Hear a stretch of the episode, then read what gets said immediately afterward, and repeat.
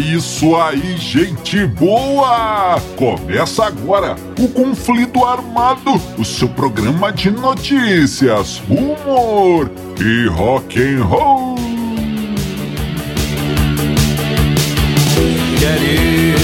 E vamos para as manchetes de hoje.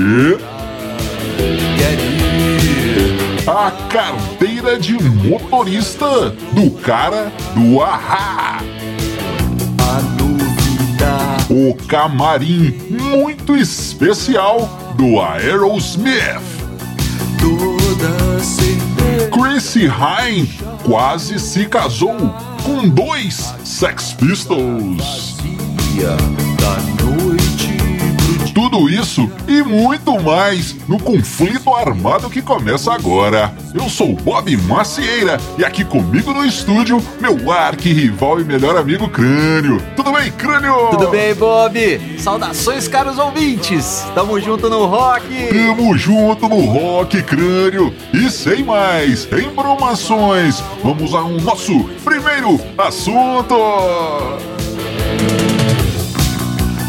É, amigo ouvinte, crânio, vamos começando o conflito armado de hoje, voltando lá para o final dos anos 80. Opa. E o nosso herói de hoje é Morten Harket. É conhecido também como o cara do Ahakra. É. Morten Harket, o vocalista do Ahá, tinha ali naquele momento entre 27 e 29 anos por aí. E ele tinha todo o sucesso do mundo, cara. Tinha fama, tinha fãs, tinha dinheiro. O que ele não tinha era carteira de motorista. é. Atrasadinho. O cara se dedicou à vida ali à música e outras paixões e esqueceu de tirar a sua carteira. Olha aí. Ele gostava, crânio, e, e queria tirar uma carteira de moto, hein? Queria ser um motociclista, um motoqueiro. E lembrando que ele é lá da Noruega, não é, crânio? Então, ele procurou ali o Detran da Noruega. O Detran Noruega, crânio. e uma autoescola para poder tirar a sua carteira. Então tá, tudo bem. Então ali, naquele momento, você precisava agendar, não é? O, as suas aulas e as- o seu exame. Só que ele era o cara do Ahá, né, crânio? Muita fama e tal, a imprensa e os fãs sempre o perseguindo por todos os locais onde ele estava. Então o que, que ele fez? Ele ligou para pro, de, pro Detran Noruega e disse: Ó, galera, o negócio é o seguinte, hein? Eu quero marcar o exame. Tudo bem, senhor? Qual o seu nome? Morten Harket. Tudo bem, está agendado aqui. O senhor pode vir. Aí ele disse: Não, espera aí. Você não está me reconhecendo pelo nome. Mas é, é o seguinte: eu sou o cara do Ahá. Ah, é sim, então tudo bem. E aí, ele disse: Não, tudo bem não. É porque é o seguinte.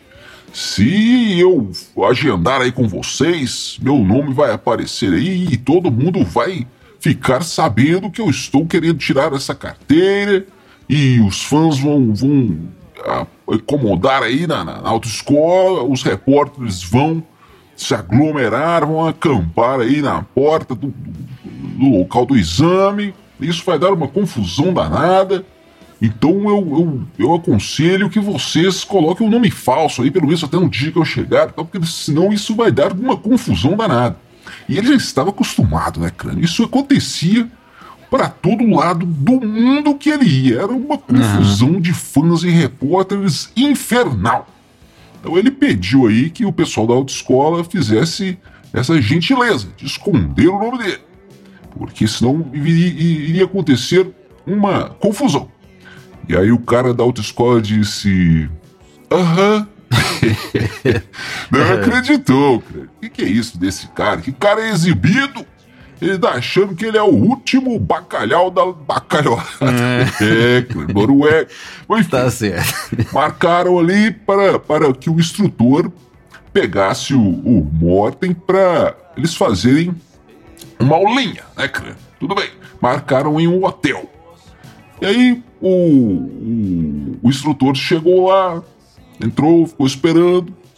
E o Morten Harket chegou nisso, no que ele chegou, disse: Oi, instrutor, tudo bem? Eu sou o cara do Arra e tal. E nesse momento, crânio, já chegaram um repórter e um fotógrafo. Ô, oh, Harket, vamos tirar uma foto aqui, por favor e tal. E ele já estava acostumado, disse: Sim, sim, claro, só um minutinho. Aí puxou o, o instrutor de lado, crânio, disse: Olha, vai lá pro carro, liga o motor e fica pronto para saírem, que eu já vou. Uhum. E aí o, o, o, instrutor começou a ver os fãs ali se aglomerando e mais repórteres chegando e começou a entender a situação. Correu para o carro, ligou o motor. Nisso, o Morten Harket disse para os repórteres: Olha, eu vou só ajeitar aqui o meu rímel, minha maquiagem, uhum. e aí a gente já tira essa foto. E nisso ele despistou o crânio, entrou no carro e disse: Vai, vai, vai, vai, vai, vai. E o, e o, e o, e o instrutor assustado, cara. Crânio, é, disse, vambora, vambora, e saía. Aí, no, no, naquele caminho ali entre a, a, o hotel e a, e a autoescola, o Morten Harket já se trocou, colocou uma roupa ali de, de, de motoqueiro, crânio, todo couro, todo preto, e o capacete e tal, e ficou preparado, hein? E disse para o, o, o instrutor, ó, quando chegar na autoescola, você sai de fininho, o pessoal vai cercar o carro, eu tenho certeza. Você sai de fininho, liga a moto e fica esperando por mim com o motor ligado pronto para partirem. Aí o, o, o, o instrutor né, que uhum. já estava compreendendo a situação disse: sim, claro, cara. E a hora que chegaram na porta da autoescola, ah, mas não deu outra, cara. Os fãs e repórteres, todo mundo, ah, aquela gritaria, cercaram o carro, aquela confusão. E o, o Morten Harket conseguiu acalmar o pessoal e disse: oh, fãs, fãs, por favor, tá cheio de repórteres aí, eu não quero que consigo tirar fotos, vocês me cercam e vão me cercando aí, não deixem de tirar foto, não quero tirar foto até a gente chegar na. na. Moto. Na moto, na moto, é. E aí assim fizeram, crânio. Ele desceu do carro, colocou o capacete e os fãs o cercaram e gritos e risos, empurrões, puxões de cabelo, aquela confusão. e assim ele conseguiu chegar na moto sem os repórteres conseguirem uma boa foto. Subiu na moto e o instrutor já saiu a mil por hora e os, e os repórteres ficaram bravos, entraram dentro dos carros e saíram em perseguição. Olha que coisa incrível. Incrível, né? Nesse momento, o, o, o, instrutor foi esperto. Pegou um caminho ali onde só, é, era só para bicicletas, cara. não passava carro, e ah. conseguiu fugir e despistar o, os repórteres. Que que é isso, hein, cara? Tudo uma confusão dessa só pra tirar uma carteira de motorista. que coisa. Pois é, e não acabou aí não, né? Porque enquanto ele fazia as aulinhas lá, Sim. A imprensa ficou, ficou acampada na, na porta da autoescola. Os caras tinham que despistar toda vez para fazer as aulas e tudo. E tinha um lugar, né, onde fazia é, os treinamentos ali, faziam as provas, né? Sim, sim. Uma área lá em Oslo. O pessoal ficava lá, eles tinham que despistar. Eles ficavam até ouvindo o rádio, cara, as frequências lá da, das autoescolas, do, do Detran Ruega lá, para saber onde que o cara ia estar.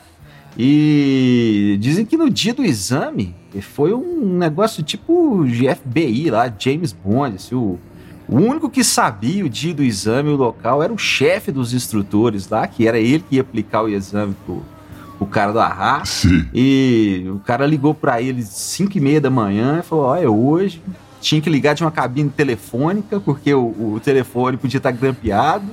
Olha que coisa. Que Foram coisa. só os dois. E aí deu tudo certo, né? Conseguiu tirar a carteira lá de moto e de carro. Mas, ô, Bob, tá pra sair um filme, né? Do Ahá. É engraçado, cara, porque a gente tem uma impressão no Brasil de que, que o Ahá foi muito maior, né? Mas no fora, assim, parece que só o Take On Me mesmo que fez sucesso. Os caras são meio conhecidos como a banda de um sucesso só. Vamos ver esse filme aí, parece que vai ser legal. E e tem mais uma coisa, o, o, o, o nosso amigo Morten entrou pro, pro Guinness há, há pouco tempo atrás. Sim. É, em 2000, se não me engano, como a nota mais longa que um, um cara já conseguiu fazer numa, numa música. A mesma nota, segurando uma mesma nota. Ele fez isso durante 20,2 segundos Tenta aí, amigo ouvinte, segurar a mesma nota durante 20 segundos. Não é fácil, é, não. Não é, não é fácil, não. Mas diz que é o seguinte, ele era tanto desespero nessa época aí que ele começou a gritar na época do, dos fãs lá. Quando ele viu um repórter, um, um aglomerado de fãs, ele. Ah! aí, aí ele foi treinando esse tempo todo e agora ele consegue fazer até mais de 20 segundos. É, tudo tem um lado bom na vida. É, amigo ouvinte, você já conhece as nossas redes sociais? Você já segue os Dillions no Instagram, no Facebook, no YouTube? Vai lá, vai lá, procure os Dillions que você vai encontrar muita coisa interessante. Segue a gente lá. Crânio, crânio. E agora eu te pergunto, meu amigo, você conhece hum. os Toxic Twins? Ah, os gêmeos tóxicos? é, pois é, os nossos amigos Steven Tyler e Joe Perry do Aerosmith ali nos anos 70, os caras eram tão loucos, a farra era tanta, o consumo, o consumo era tão gigantesco é que eles ficaram conhecidos como os irmãos, os gêmeos tóxicos, aliás, hein? os gêmeos é. tóxicos. É. e o que, que acontece? O Steven Tyler conta que a coisa era tão profissional que ele tinha no palco uma caixa de primeiros socorros. Uhum. Toda vez no palco ali tinha que ter a caixa de primeiros socorros do Steven Tyler. E o que, que era isso? Era um, um tambor de bateria, crânio, um tom-tom, não é? De uhum. 14 polegadas, sem a pele ali de, de cima, que ele colocava ali dentro do tambor uma garrafa de Jack Daniels, escondido ali atrás dos amplificadores, uhum. uma garrafa de Jack Daniels dentro do tambor e dois copos, dois esses copos de papel, crânio. Um com coca e um canudinho. E o outro com um canudinho também e Coca-Cola. Ah. É.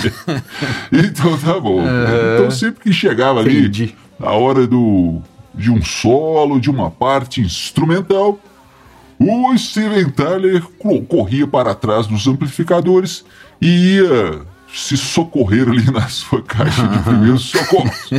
Colocava então uma toalha na cabeça para dar aquela despistada básica uhum. e metia o canudinho no nariz e dava aquela cafungada na coca. Mas não era na Coca-Cola, não. Uhum. a Coca-Cola ele misturava com o Jack Daniels e tirava o gosto ali. Então tá bom.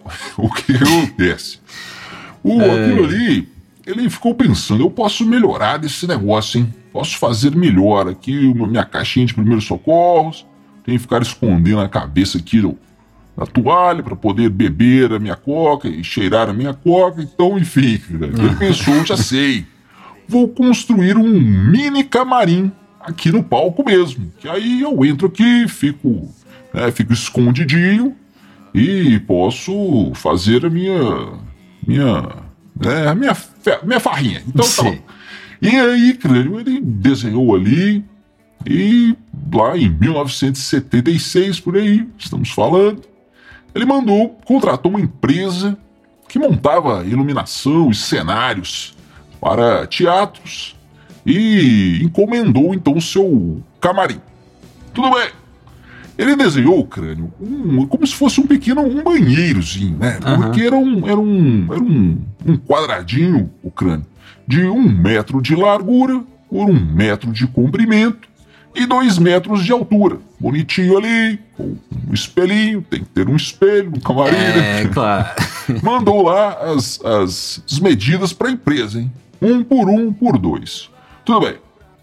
Aí, crânio, não se sabe exatamente o que aconteceu. Se a empresa entendeu errado, se o Steven Tyler entendeu errado. O fato é que, quando chegou o camarinzinho, o mini camarim, uhum. do Steven Tyler. Quando ficou pronto, eles foram entregar, entregar Na verdade, não era um camarinzinho, era um camarinzão, cara.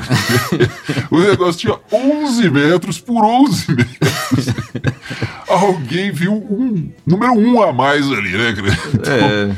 Ficou com 11 metros. E quando o Steven Tyler viu aquilo, ele disse: Que que é isso? Precisava de um caminhão só para o camarim. Eu também, um camarim. Então, de 11 metros para ficar escondido no pau, ia precisar de dois paus. Né? É. Então, eles resolveram devolver. Devolver para a empresa e disseram, ainda mandaram um bilhete, assim, crânio. Venda isso, não queremos, não serve para nós. Venda isso aí para os Rolling Stones.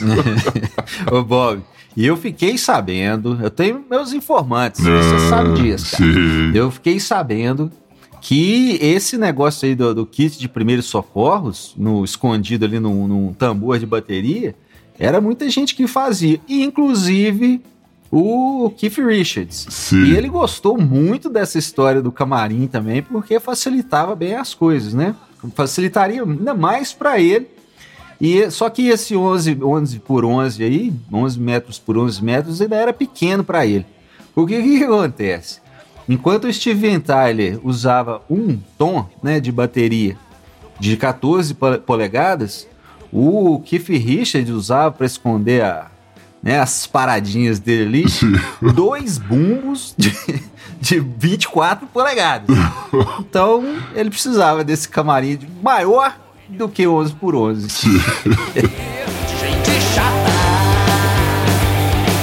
Crânio e agora vamos contar uma história de amor. Uma Opa. história de muito amor, hein?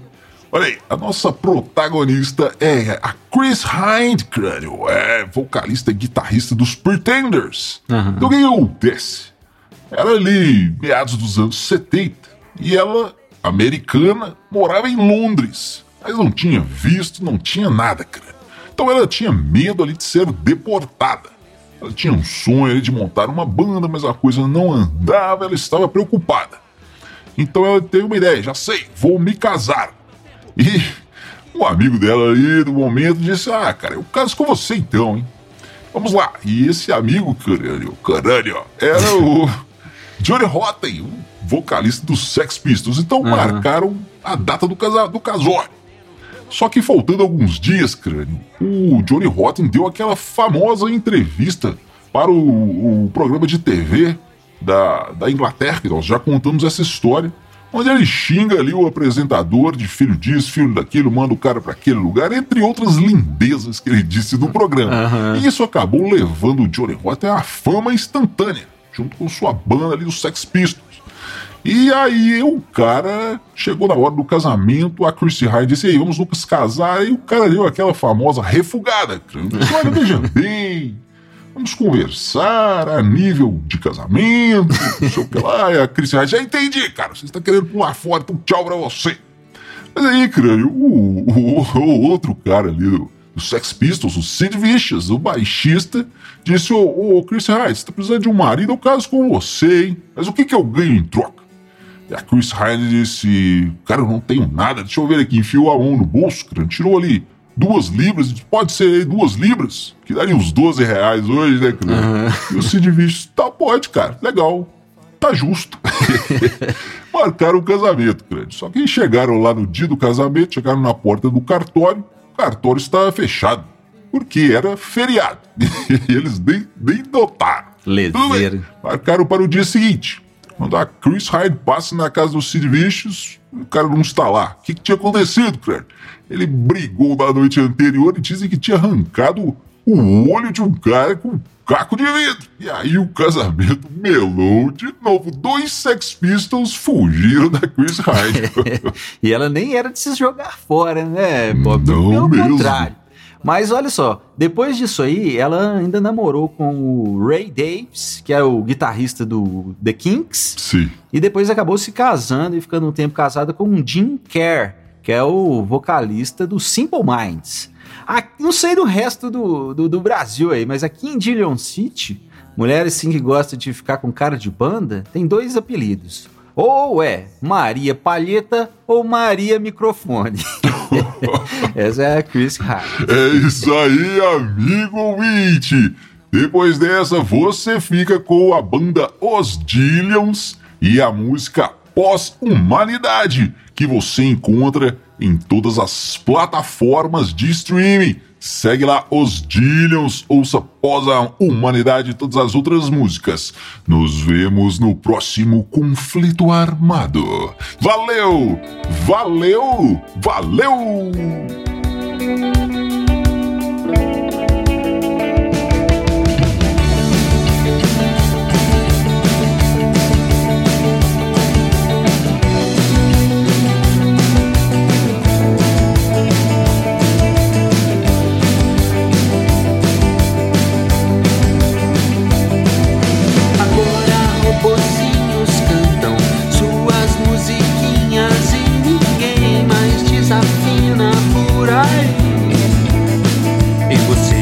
acreditar.